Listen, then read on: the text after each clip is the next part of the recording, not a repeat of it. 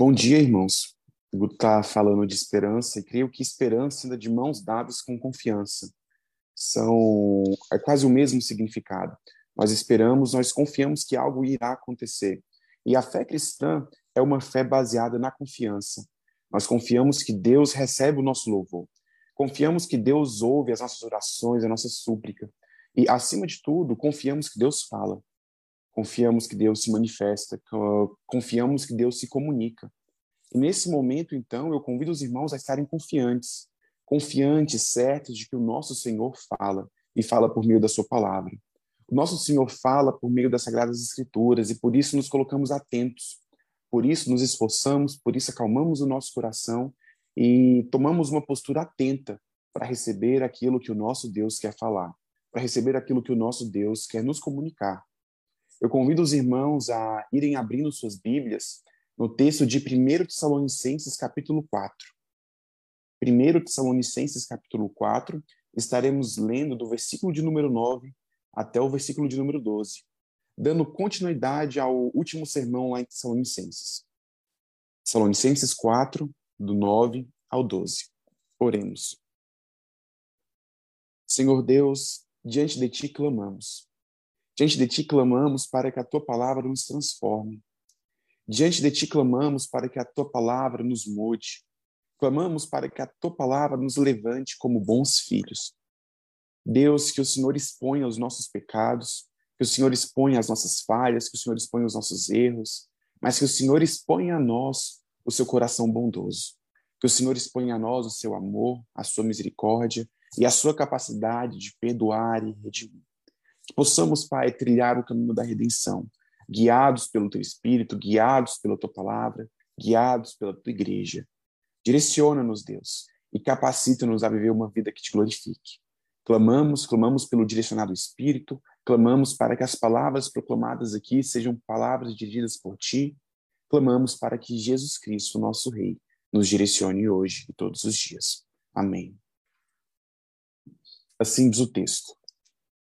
Quanto ao amor fraternal, não há necessidade de que eu lhes escreva, porque vocês mesmos foram instruídos por parte de Deus a amar uns aos outros. E, na verdade, vocês já estão fazendo isso em relação a todos os irmãos em toda Macedônia. Porém, irmãos, exortamos vocês a que progridam cada vez mais, mais e se empenhem por viver tranquilamente, cuidar do que é de vocês e trabalhar com as próprias mãos, como ordenamos, para que vocês vivam com dignidade à vista dos de fora e não venham precisar de nada. Amém. O amor é um tema central da fé cristã. Isso é inegável. Quando falamos do cristianismo, quando, como pregadores do evangelho, vamos anunciá-lo a alguém, geralmente a primeira coisa que sai das nossas bocas é o amor. A primeira ideia que queremos expressar é o amor. Queremos expressar como um Deus amoroso salva, como um Deus amoroso se entrega, como um Deus amoroso nos ordena a viver uma vida de amor, uma vida de cuidado, uma vida de carinho, uma vida de misericórdia. É inegável que o amor é um tema central. Não podemos perder isso em momento algum. Mas, claro, o amor não é um termo apenas cristão. É um termo que está aí na boca de todo mundo. E se pararmos para pensar, todo mundo, ou todo mundo em sã consciência, proclama o amor. Todas as religiões, em algum momento, falam do amor. Até mesmo um ateu quer ser uma pessoa amorosa, ou, no mínimo, quer receber o amor de alguém. A nossa cultura tem uma visão de amor os nossos, as nossas conversas cotidianas refletem, de certa forma, uma perspectiva do amor. E se pararmos para olhar com atenção, perceberemos que o termo, a ideia, o conceito do amor vem sendo corrompido com o tempo, vem sendo deturpado, vem sendo distorcido.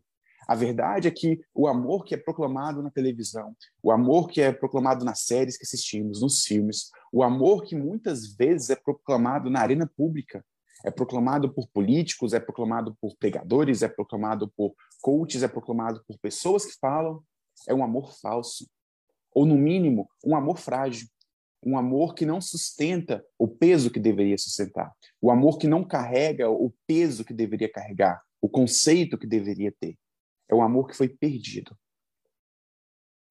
E dando sequência ao que a gente pregou lá atrás, o que eu preguei lá atrás, a gente viu, a gente ouviu, a gente refletiu, nós percebemos que isso também tem a ver com amor.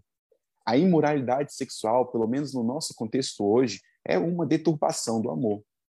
O Guto começou o, o culto de hoje falando sobre as nossas paixões, sobre como muitas vezes somos entregues às nossas paixões. E a palavra paixão está diretamente relacionada ao amor, ao desejo.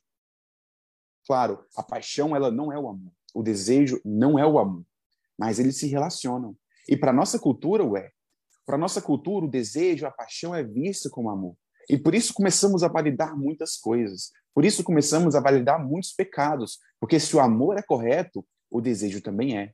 Se o amor é correto, a paixão também é. Se Deus, se uma divindade superior nos instrui a amar, é certo que busquemos com todas as forças os nossos desejos. É certo que busquemos com todas as forças nossas paixões. Mas, claro, esse não é o amor que o cristianismo acredita. Esse não é o amor que o cristianismo prega. E é possível que lá atrás a igreja de, Salones, de Tessalonicenses estivesse enfrentando problemas justamente porque uma sementinha foi plantada. Uma sementinha que passava a corromper o amor. Então, quando Paulo ele lida contra a imoralidade sexual, ele vem logo depois trazendo à tona o amor. Ele puxa esse conceito de volta, esse conceito que não pode ser perdido. E que conceito é esse? Qual é esse amor que Paulo traz à tona? Qual é esse amor que devemos ter em nosso coração hoje? É um amor pactual. Esse é o amor que é desenvolvido durante todo, toda a cultura hebraica, todo o judaísmo. E esse é o amor que trazemos para dentro do cristianismo. A palavra hebraica é o hesed, que significa um amor de compromisso, um amor de pacto. Um amor que não simplesmente busca suprir desejos, um amor que não se baseia no alimentar paixões, mas um amor que é refletido por meio do compromisso. Um amor que é refletido por meio do Deus que se comprometeu em salvar, do Cristo que se comprometeu em morrer e de nós que nos comprometemos a uma vida de fé e uma vida de dedicação aos nossos irmãos. irmãos. Esse é o amor de Deus. Esse é o amor que nos é requerido. Esse é o amor que será trabalhado nesse sermão. E esse é o amor que orienta o todo de nossas vidas. A ideia central desse sermão é que Cristo nos ama e o verdadeiro amor nos leva ao compromisso. Cristo nos ama e o verdadeiro amor nos leva ao compromisso. Esse sermão será dividido em duas partes. Primeiro, veremos a realidade do amor, amor que já está presente aqui na igreja de Salônica, mesmo que eles se percam um pouquinho, que eles falhem um pouquinho, mesmo que a exortação seja necessária, esse amor já está lá. Assim como esse amor já está aqui presente na IPI Vida Nova, nós vamos tentar compreender esse amor. E num segundo momento, veremos a responsabilidade que esse amor traz. Se eu amo, eu me comprometo. Se eu amo, existem coisas que são devidas às minhas atitudes, da minha imagem, da minha presença, e é isso que trabalharemos hoje. Para partirmos para o primeiro ponto, a necessidade, a realidade do amor, eu convido os irmãos a lerem os dois primeiros versículos desse texto, o versículo de número 9 e o versículo de número 10. Assim diz o texto mais uma vez. Quanto ao amor fraternal, não há necessidade de que eu lhes escreva, porque vocês mesmos foram instruídos por Deus a amar uns aos outros. E, na verdade, vocês já estão fazendo isso em relação a todos os irmãos em toda a Macedônia. Porém, exortamos vocês a que progridam cada vez mais. Se a gente forçar a memória lá atrás, lá atrás, no final do ano passado ainda, quando a gente estava expondo o primeiro capítulo de Tessalonicenses, uma coisa, gente, uma coisa vai ficar clara. Essa é uma igreja que ama. E por que essa é uma igreja que ama? Porque Paulo vê essa igreja como uma igreja que ama. Porque a igreja dos Tessalonicenses, a igreja de Tessalônica, é uma igreja que se comprometeu com toda a sociedade ao seu redor. É uma igreja que se comprometeu com o evangelho a ponto de sofrer, a ponto de ser perseguida, a ponto, a ponto de ser motivo de chacota em sua própria cidade. E não apenas isso, a ponto de sustentar o ministério de Paulo, a ponto de sustentar a igreja em Jerusalém, a ponto de evangelizar e te dar bom exemplo a todos os cristãos e todos os, os viventes da Macedônia. Todas essas pessoas percebiam cuidado, percebiam carinho, percebiam o amor que os tessalonicenses tinham por eles. E se isso ficou um pouco distante, é só voltar lá no capítulo primeiro, você dá uma lida no decorrer da semana e vai perceber como isso é claro. É claro a paixão, o cuidado, o carinho que essa igreja tinha. E Paulo traz isso à tona. Se a imoralidade sexual é uma deturpação do amor, para resolver esse problema, Paulo fala: calma aí, lembrem o que é o amor. Vocês têm praticado. Talvez essa prática esteja distante do coração, talvez essa prática tenha virado uma rotina, mas lembrem dela. Ela é a resposta. O verdadeiro amor não é a imoralidade. O verdadeiro amor não é de, o desejo, mas é o cuidado. Lembrem-se desse cuidado e progridam no cuidado. Da mesma forma, podemos olhar para a nossa igreja hoje. Será que a Vida Nova é uma igreja que ama? Da mesma forma, podemos olhar para as nossas posturas pessoais. Será que temos sido pessoas que amam? Pessoas que compartilham do Evangelho? Pessoas que dão bom testemunho? Pessoas que se preocupam com, com a imagem do reino que é revelada por meio de nossas vidas? Será que temos acompanhado os cristãos de Tessalônica nesse quesito? Claro, eles falharam, nós falhamos, nós pecamos. Mas o primeiro passo para lutar contra o pecado é justamente o amor. O amor ao Deus a quem nos comprometemos. E, claro, o amor à comunidade a qual participamos. Como temos vivido? Quais são as nossas atitudes?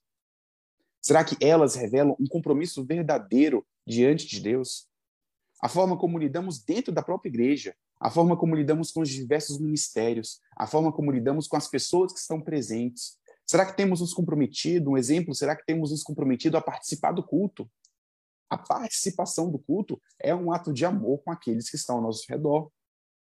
Eu incentivo, eu animo, eu cuido, eu me faço presente, eu cultuo ao lado dos meus irmãos. Esse é um ato de amor. Em contrapartida, se temos falhado com o culto, se temos faltado, nós não estamos mostrando esse amor. Não estamos mostrando esse carinho.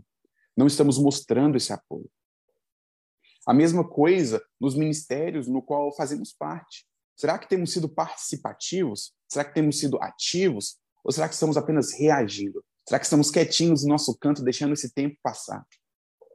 Esse período de pandemia, esse período do online, é um período que incentivou muito o distanciamento incentivou muito a apatia, incentivou muito a quietude, e não no sentido bom, no sentido reflexivo, mas simplesmente na distância, na fuga, no não compromisso. Nós perdemos os nossos compromissos. Preferimos ficar em casa ao nos comprometer com o evento. Preferimos ficar em casa ao nos comprometer com uma responsabilidade. Preferimos ficar fechados no nosso mundo ao nos comprometermos com a própria realidade. E a realidade é pautada por esse compromisso. A realidade é pautada por esse pacto. Mas nós nos distanciamos disso. Nos distanciamos de tudo isso que nos é requisitado na participação da própria igreja. E se não fazemos isso nem com a própria igreja, com o ciclo mais íntimo que temos, além da família, com esse ambiente de fé, também não fazemos com a sociedade de forma geral. A verdade é que muitas vezes nos omitimos, Muitas vezes não somos compromissados com o cuidado daqueles que necessitam, com o amor àqueles que choram, com as questões públicas do nosso tempo. Questões políticas, questões de gênero, questões de o que é certo, o que é errado, questões do que fazer com o tempo, do que orientar a vida pública. Quando nós não nos posicionamos, nós agimos com falta de compromisso. Nós não damos bons testemunhos, como esse texto nos leva a dar. E muitas vezes achamos que o dar o mau testemunho é a imoralidade sexual. E sim, isso é um mau testemunho, mas não apenas.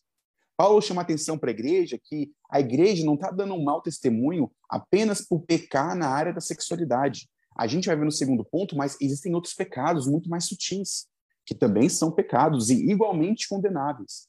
porque Estão igualmente presentes no mesmo lugar que Paulo escreveu na carta, no centro da carta. Geralmente a gente fala que o centro das cartas são, são, é o foco, é, é aquilo que tem mais importância dentro de uma carta aqui na Bíblia. E a imoralidade sexual está logo do lado com a falta de amor e com a falta de compromisso. Então, talvez a gente tenha aquele pecado que é horroroso, que é esteticamente feio, mas tem outros pecados menores, ou, ou não menores, mas que são menos feios esteticamente falando, que não chamam tanto a atenção, que são mais subversivos, mas que têm o mesmo peso, que ofendem a Deus da mesma forma, que prejudicam a igreja da mesma forma e ainda apagam o evangelho socialmente. servem como um mau testemunho, como um testemunho contrário à fé cristã. Diante disso, diante desse testemunho de compromisso, desse testemunho de amor, somos, somos também chamados a olhar para Cristo, o maior referencial de compromisso que temos. Sim, a igreja de Tessalonicenses acertou ao se comprometer, mas nós sabemos que isso não é um compromisso total. Sabemos que esse é um compromisso falho, assim como o nosso. Como então podemos encontrar um paradigma ou alguém a quem imitar para que possamos viver com um verdadeiro compromisso? Esse alguém é o Cristo. Esse alguém é o nosso Deus. Esse alguém é o nosso Senhor. Cristo que se comprometeu com uma comunidade. Cristo que se comprometeu com sua igreja, morrendo e derramando seu sangue por ela, derramando seu sangue pelos seus eleitos.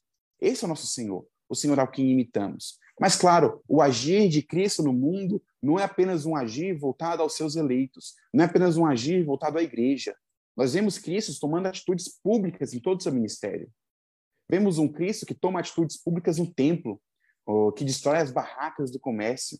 Vemos um Cristo que proclama seu evangelho, que proclama suas palavras, não apenas aos discípulos e aos eleitos, mas a toda a multidão que se coloca diante dele, mesmo os não crentes, mesmo aqueles que passam como a água passa pela pedra e nunca retorna, retornam. Cristo fala a eles. Cristo tinha uma postura pública, uma postura coerente com o evangelho, coerente com sua mensagem. E somos chamados, ao imitar Cristo, ao imitar o nosso Senhor, a ter essa atitude coerente, essa atitude coerente com a nossa fé. Cremos também que esse Cristo que morreu, que esse Cristo que derramou seu sangue, é justamente o motivo pelo qual podemos cumprir com esses requisitos, pelo qual podemos ser incluídos nesse compromisso, nesse amor pactual, porque é o sangue de Cristo que nos capacita a amar. É o sangue de Cristo que nos capacita a viver. É o sangue de Cristo que nos capacita a seguir esse caminho continuamente, nos sacrificando, nos comprometendo, dando sangue e a vida, não só por essa igreja, mas por todo o reino do nosso Senhor. Dito isso, nós terminamos no versículo 10 com um chamado. Um chamado para que a igreja progrida em amor. Um chamado para que a igreja continue a caminhar em amor. E eu tenho para mim que a estagnação leva ao pecado. A falta de movimento leva ao pecado. Não existe ponto de satisfação da santidade. Não existe um patamar onde eu posso chegar e falar: cheguei aqui, pronto, estou satisfeito, acabou, vou ficar parado. Não. Se a gente não cresce em intimidade com Deus, se a gente não cresce em comprometimento, se a gente não cresce na imagem do Cristo, nós seguimos no caminho contrário. Nós seguimos a perder essa imagem, a perder essas posturas, a perder esses compromissos. A nossa vida não é estática, ela é contínua e exige uma postura de devoção contínua. Existe uma postura de comprometimento contínuo. Talvez o que tenha levado a igreja a cair nos pecados da imoralidade sexual tenha sido essa estagnação. O texto não deixa isso claro. É uma possibilidade que o texto aponta, é algo meio sutil, mas é possível. É possível que essa igreja, que lá no capítulo 1 é retratada como uma igreja ativa, como uma igreja constante, como uma igreja amorosa, tenha ficado satisfeita com o ponto que ela chegou. E por isso começou a se distrair. Por isso começou a se perder. Será que isso acontece em nossas vidas? Será que temos ficado distraídos? Será que temos sido tentados mais do que conseguimos suportar, justamente porque paramos de treinar o nosso coração? Justamente porque paramos de exercitar a fé? exercitar o comprometimento? Será que temos perdido muitas batalhas porque não estamos preparados? Justamente porque ficamos satisfeitos? Justamente porque achamos que basta aquilo que conquistamos em nossa vida? A verdade é que não basta. E se temos compreensão do sacrifício de Cristo, se temos compreensão do preço que foi pago, nós percebemos ainda mais que não basta. Percebemos ainda mais que não somos dignos.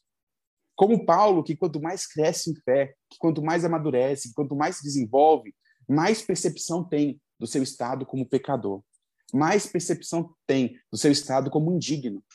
Essa é a nossa vida. Quanto mais nos aproximamos de Deus, mais temos consciência da nossa necessidade, mais temos consciência da nossa falta de amor e mais somos impelidos a amar, impelidos a servir, impelidos a cuidar, tudo isso porque mais percebemos a distância que existe entre Cristo, o Cordeiro que foi entregue, e nós, as ovelhas rebeldes, que devem ser educadas dia após dia. Esse é o primeiro momento. Vimos a necessidade do amor, a realidade desse amor que já está presente e que deve ser cultivado cada vez mais. Então, partimos agora para a segunda metade desse sermão, onde veremos aquilo que nos é requisitado por meio desse amor. Paulo continua a partir do versículo 11 dizendo: Lá no 10 ele fala, para que progridam, progridam cada vez mais, e segue. E se empenhem por viver tranquilamente, cuidar do que é de vocês, e trabalhar com as próprias mãos, como ordenamos, para que vivam com dignidade à vista de, dos de fora, e não venham precisar de nada. Amém. Lendo esse, esse recorte, esses dois versículos, uma coisa fica bem clara: a ideia de imagem. Nós apresentamos uma imagem. Nós temos uma imagem àqueles que estão lá fora. Nós exercemos influência, nós exercemos uma, um conhecimento sobre o que o evangelho representa por meio da nossa imagem. E ao contrário do que muitos dizem hoje, imagem não importa. A imagem importa porque a imagem ela carrega significados. A imagem não é neutra, não é vazia. Eu não posso expressar qualquer imagem e tudo bem. Não. A imagem ela traz conceitos, ela reflete a minha identidade. Muitas vezes queremos cultivar pecados, queremos sustentar pecados, dizendo: ah, eu sou assim, isso é algo apenas estético, essa é minha imagem, isso não altera os princípios do evangelho, quanto muitas vezes altera. A forma como nos, nos posicionamos publicamente, a forma como falamos, a forma como agimos, a forma como trabalhamos, isso está diretamente relacionado com quem nós somos e com como interagimos com Deus, com como esse comprometimento é expresso, com como esse comprometimento é vivido. Então, nós percebemos aqui no texto três pontos onde a imagem da igreja estava sendo prejudicada. Três pontos onde a imagem da igreja estava sendo corrompida. E quais pontos são esses? Paulo cita: viver que eles devem viver tranquilamente, que eles devem cuidar do que é deles e que eles devem trabalhar com as próprias mãos. O que, que seria esse viver tranquilamente? O, o, mais provável aqui é que quando Paulo exorta a igreja a viver tranquilamente, ele exorta a igreja a, a deixar essa vida corrida, essa vida pesada, que é a mesma vida que a maioria da nossa igreja, da nossa, do nosso mundo tem hoje. Viver tranquilamente não é abrir mão de riquezas. Viver tranquilamente não é abrir mão das coisas que nós temos. Não é abrir mão da, das, do nosso trabalho, dos nossos amigos, dos nossos hobbies. Não é isso. Mas viver tranquilamente é não colocar nessas coisas o peso que elas não têm.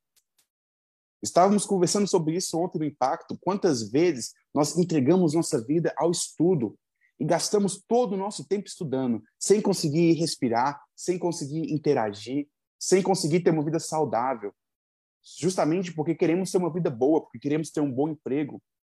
Bom, esse desejo, essa ganância, é justamente o contrário de viver tranquilamente. Parece que viver tranquilamente aqui é não correr atrás de tantas coisas, porque se você ficar correndo atrás de muitas coisas, você não terá tempo para viver. Você não terá tempo para se dedicar a Deus. Você não terá tempo para entender o sofrimento alheio, para entender as necessidades do outro, para entender as necessidades da sua própria igreja. Você vai ter uma rotina abarrotada. E de, quantos de nós usamos a desculpa de uma rotina abarrotada para dizer que não temos tempo nem para orar, para dizer que não temos tempo nem para ler a Bíblia? Quantos de, quantos de nós dizemos que não vamos ao culto num domingo ou outro porque estamos exaustos com a nossa rotina semanal? Bom, o problema aqui está justamente na rotina semanal. Parece que existem irmãos na igreja que têm tanto desejo, que têm tanta expectativa, que ao correr atrás disso, se perdem, que ao correr atrás disso se distanciam, se afastam desse amor que é compromisso. Parece que a questão não é nem o amor que é compromisso, mas com que o nosso amor está comprometido. Muitas vezes o nosso amor se compromete com a vida boa. Muitas vezes o nosso amor se compromete com, com segurança, segurança financeira, segurança de, ah, se eu ficar doente, eu vou ter como pagar. Ah, se eu perder minha casa, eu vou ter como comprar outra. E nós buscamos essa segurança. Mas esse não deve ser o principal motivo da nossa vida. A nossa vida não é baseada por segurança financeira. Afinal, se a gente voltar lá atrás no Evangelho, Nós vemos o Cristo que fala: confie no Senhor, que cuida do pássaro do campo, que cuida da erva. E claro, esse texto não é contra o trabalho, não é contra o acúmulo financeiro, não é contra uma segurança. Mas esse texto lá do Evangelho é contra uma vida que é perdida para alcançar tudo isso. Muitas vezes nós não vamos alcançar a segurança financeira com os parâmetros que temos, com o parâmetro de vida que temos. Estamos errados por perseguir continuamente isso e não dedicar tempo, e não dedicar nossa vida às nossas, à nossa família, aos nossos amigos, à nossa igreja, ao nosso Deus.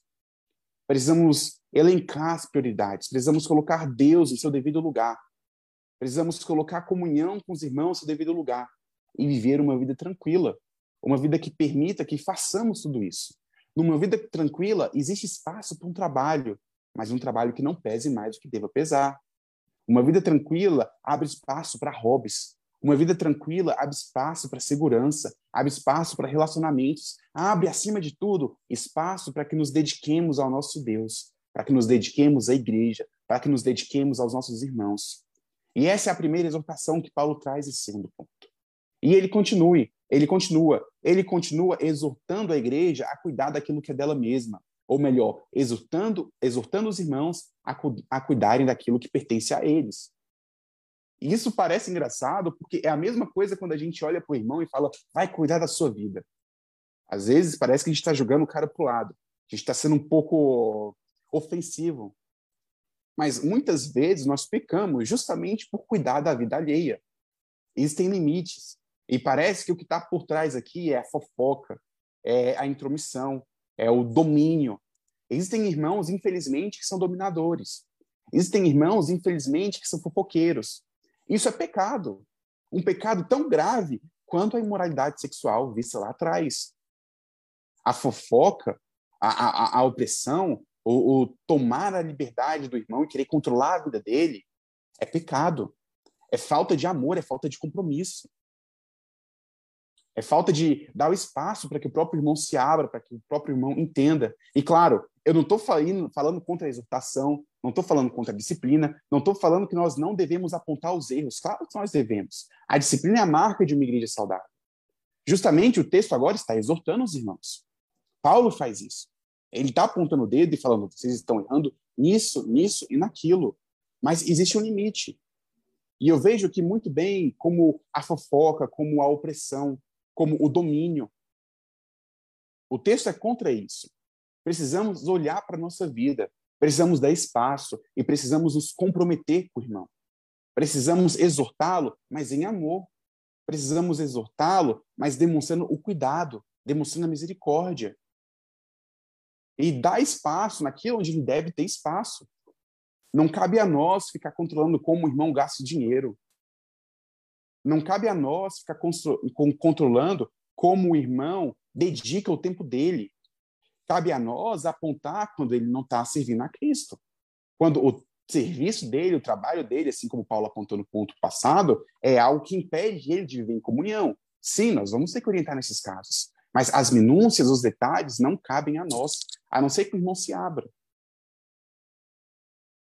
Mas nós temos esse problema. É um problema comum.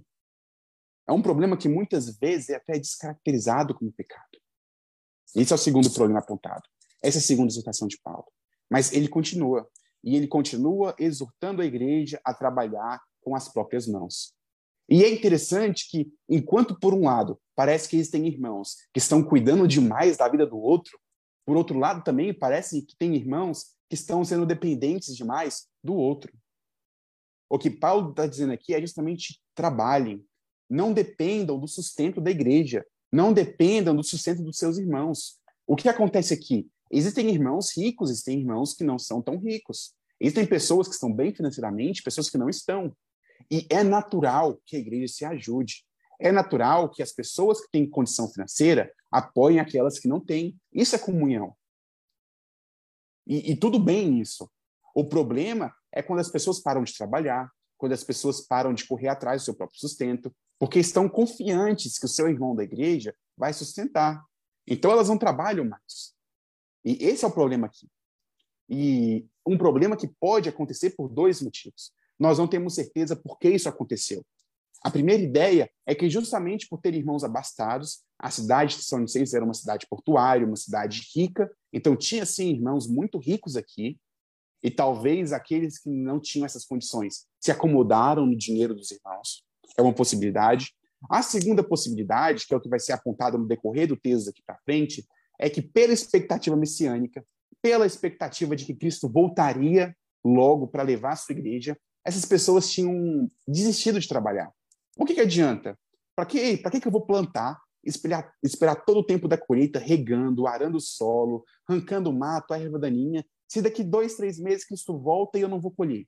O que adianta isso? Daqui adianta eu ficar suando dia após dia se eu não vou ver resultado já que Cristo vai estar aqui? Essas são as duas possibilidades. E as duas são erradas. E não importa qual caminho que a gente siga para interpretar esse texto, nós somos exortados por Deus. Primeiro, a uma vida que não dependa totalmente do outro. A uma vida que trabalha. Não trabalhamos em excesso, mas não deixamos de trabalhar.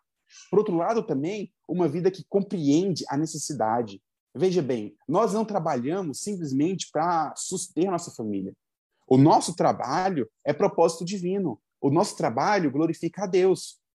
Se os cristãos de Tessalonicenses tivessem consciência que o trabalho glorifica a Deus, mesmo não colhendo o fruto dos trabalhos, eles trabalhariam, porque Cristo é exaltado nessa obra. Cristo é exaltado quando eles plantam, quando eles regam, quando eles aram o solo, quando eles tiram a erva daninha. Mesmo que Jesus voltasse dois, três meses depois, mesmo que eles não vissem o fruto desse trabalho, eles são chamados para cuidar, eles são chamados para agir. Muitas vezes nós não investimos em coisas porque o mundo vai acabar. A gente fala, ah, o mundo vai acabar, eu vou para Cristo, então no final eu não preciso me empenhar tanto com essa vida aqui. E é um erro nosso. A vida aqui glorifica a Deus. A vida aqui faz parte do reino do Senhor Jesus. O reino do nosso Senhor, do nosso Rei, não é simplesmente o céu, mas é o chão no qual pisamos hoje. É o serviço no qual trabalhamos. Todo lugar que caminhamos, todo lugar em que vivemos, ali o reino de Deus faz presente. E somos chamados, então, para testemunhar esse reino, para trabalhar com diligência, para não ficar dependendo dos outros. Porque quando dependemos dos outros, o que o texto revela é que somos preguiçosos. Esse é o ponto. O povo aqui tinha preguiça de trabalhar, tinha preguiça de arar o solo, como muitas vezes nós temos preferimos depender. E olhando numa visão macro, isso é prejudicial para a própria igreja. Porque se eu sou preguiçoso e, e, eu dependo dos meus irmãos, aquilo que deveria ser investido na obra missionária, aquilo que deveria ser investido nas demandas naturais da igreja, aquilo que deveria ser investido naqueles que são naturalmente incapacitados, naqueles que não têm condição, condição de trabalhar. A gente vê o tempo todo no livro de Atos o texto falando que eles deveriam é, é, arrecadar recursos para cuidar dos órfãos, para cuidar das viúvas, para cuidar dos doentes, porque eles não tinham condições de trabalhar. Eles não tinham condições de sustentar. Não é simplesmente porque as pessoas parem de trabalhar, é porque eles não podiam. E muitas vezes, quando deixamos de correr atrás do nosso sustento para receber dos nossos irmãos, nós estamos tirando da boca daqueles que realmente precisam. Estamos tirando daqueles que são verdadeiramente incapacitados daqueles que não conseguem correr atrás disso. Claro, a realidade que nós, que nós vivemos hoje é diferente da realidade lá atrás. Hoje, hoje existem muito mais oportunidades, muito mais trabalhos. Hoje, uma pessoa doente consegue trabalhar, consegue trabalhar no computador sem fazer esforço físico. Hoje, a, a realidade das viúvas é diferente, porque as mulheres trabalham, as mulheres são aceitas no mercado de trabalho. E parece que muitas vezes essa ajuda, esse apoio é só o pontapé inicial para que essas pessoas comecem a trabalhar, para que essas pessoas comecem a viver, para que elas sejam qualificadas, para que elas sejam capacitadas a correr atrás do seu próprio sustento. E quanto nós estagnamos nessa, nessa etapa inicial de receber ajuda, nós impedimos esse progresso.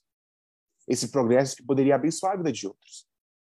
E por que que Paulo exorta a igreja em tudo isso? Porque Paulo exorta a igreja contra a fofoca, contra a busca por uma vida cheia de luxos, uma vida que não é tranquila. Porque Paulo exorta os irmãos contra a preguiça de não trabalhar, contra a dependência. Porque tudo isso cria uma imagem, uma imagem que é contrária à imagem do evangelho. Tudo isso cria uma imagem que ofende o Cristo, Tudo isso cria uma imagem que é contrária daquilo que o Cristo fez. Cristo nunca correu atrás de uma vida luxuosa. Em contrapartida, Cristo nunca deixou de trabalhar. Ele caminhava, ele proclamava o evangelho, ele curava, ele ficava exausto, ele se cansava com seu ministério. Até certa idade, trabalhou com seu pai. Ele estava vivendo a vida como nós vivemos. Como nós vivemos. Quando nós estamos cuidando muito da vida do outro e não da nossa, quando somos intrometidos, passamos uma má impressão. Uma impressão que pode afastar as pessoas do evangelho. Uma impressão que pode afastar as pessoas da igreja. Que pode afastar as pessoas daquilo que o Cristo representa, daquilo que o Cristo é. Por isso devemos ter cuidado. Cuidado com a imagem que passamos para a nossa sociedade. Porque essa imagem deve ser coerente com o cristianismo, deve ser coerente com Cristo. Se nos dizemos cristãos, devemos levar o termo ao pé da letra, devemos ser identificados com Cristo.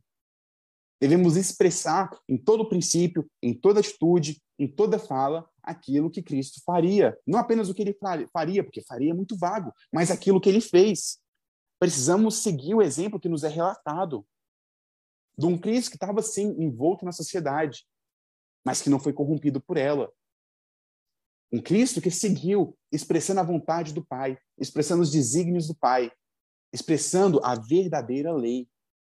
Da mesma forma, nós somos convocados. E convocados, mais uma vez, a fazer isso por amor, porque esse é o eixo. Parece que Paulo ele exorta a igreja, ele traz o amor e ele exorta a igreja, mostrando que toda exortação procede do amor. E a própria imagem que temos, que temos ao outro, que temos aos de fora, é justamente uma imagem que busca proclamar o amor de Cristo, que busca expressar o cuidado. E quando temos uma imagem verdadeira do Evangelho, quando proclamamos o Evangelho, fazemos isso justamente por amor, porque amamos os de fora e queremos que eles se convertam a Cristo. Amamos os de fora e tememos a condenação que sobre eles será proferida. Amamos os de fora e queremos que eles se convertam. Por isso cuidamos com a nossa imagem. Por isso cuidamos com a forma como nos expressamos. Por isso cuidamos com aquelas coisinhas que nem são pecados, mas que ofendem, que machucam, porque a imagem importa, a opinião do outro importa. Nós não vivemos num mundo individual, onde o que importa é eu estar bem com Deus e ponto. Não importa o João ser quem ele é e ponto. Importa como as pessoas me veem. E eu tenho que ter cuidado para que elas me vejam de uma forma que é condizente com o evangelho. Eu tenho que ter cuidado para que a minha imagem não machuque a ponto de afastar. Eu tenho que ter cuidado para que a minha imagem não leve as pessoas a tropeçarem, a se afastarem de Cristo. E isso é uma atitude de amor, tanto para com Cristo, para com o Deus Trino, como para com essas pessoas, para com a própria igreja, para com esse povo. O amor pactual, o amor Hesed, o amor de compromisso, é um amor que justamente leva o nosso eu a diminuir, leva a nossa vontade a diminuir, leva os nossos pecados a, a, a diminuírem, a serem deixados de lado, leva o nosso orgulho, nossa arrogância, as pontas afiadas a se tornarem cada vez menores, para que a igreja cresça, para que a igreja seja edificada. E esse é o ponto. A igreja dos Tessalonicenses estava sendo edificada conforme eles progrediam em amor, conforme o evangelho era espalhado por toda a Macedônia. E a IP Vida Nova precisa ser exortada a progredir em amor. A IP Vida Nova vai cumprir com seu propósito, vai cumprir com seu papel quando progredirmos em amor no nosso bairro, nas pessoas que nos rodeiam, nas pessoas que cercam cada um dos membros dessa igreja. Nós somos exortados a cumprir com o nosso propósito, a cumprir com o nosso papel, vivendo em amor, vivendo em compromisso com todos aqueles que nos cercam. E esse é o objetivo hoje é, é, trazer o conceito de amor à realidade, a lembrar que vivemos sim pelo outro, vivemos sim por Cristo e carregamos nas costas esse fardo. Não é um fardo pesado, mas ele existe. É um compromisso, um compromisso que deve dirigir, um compromisso que deve ser parâmetro. Não somos cavalos selvagens que correm por aí por onde querem, mas somos cavalos domados, que devem ser domados por Cristo que devem ser direcionados por Cristo, que devem ser orientados pelo nosso Senhor. E eu finalizo o sermão aqui convidando os irmãos, os irmãos a pensarem em como temos vivido o nosso compromisso com a sociedade, como temos vivido o nosso compromisso com o Evangelho? Como temos vivido o nosso compromisso com Cristo crucificado, que se comprometeu justamente para que tivéssemos uma vida digna do Evangelho? Será que essas faltas apontadas por Paulo são faltas presentes em nossas vidas hoje? Será que essas faltas apontadas por Paulo são faltas presentes em nossa igreja? Se são, assim como Paulo exorta os Tessalonicenses a superarem isso por meio do amor fraternal, nós também somos aconselhados, exortados a superar tudo isso por meio do amor. Amor que exercemos e amor que sobre nós é derramado por meio de Cristo. Oremos. Senhor Deus, nós clamamos a Ti. Clamamos para que a Tua palavra nos dê amparo, clamamos para que o Teu Espírito nos dê aconchego, clamamos para que em Ti encontremos transformação. Perdoa-nos, Deus, por nosso coração rebelde. Perdoa-nos, Deus, por cada atitude que ofende o Teu nome, por cada atitude que fere o Teu reino, por cada atitude que impede o progresso do Evangelho. Que, em contrapartida, o Teu Espírito Santo nos leve a progredir em amor. Que o Teu Espírito Santo nos leve a progredir em fidelidade. Que o Teu Espírito Santo nos leve a compreender aquilo que nos é requerido. E não apenas compreender, mas colocar em prática. Leva-nos, Jesus, a uma vida que exalte o Teu nome. Leva-nos a uma vida que proclame o Teu Evangelho, para que o Senhor seja glorificado, para que o Senhor seja exaltado, para que o Senhor seja manifestado como o centro de tudo. Oramos ao Cristo, nosso Rei, por meio do Espírito Santo e em direção ao Deus Pai. Um só Deus, agora e sempre. Amém.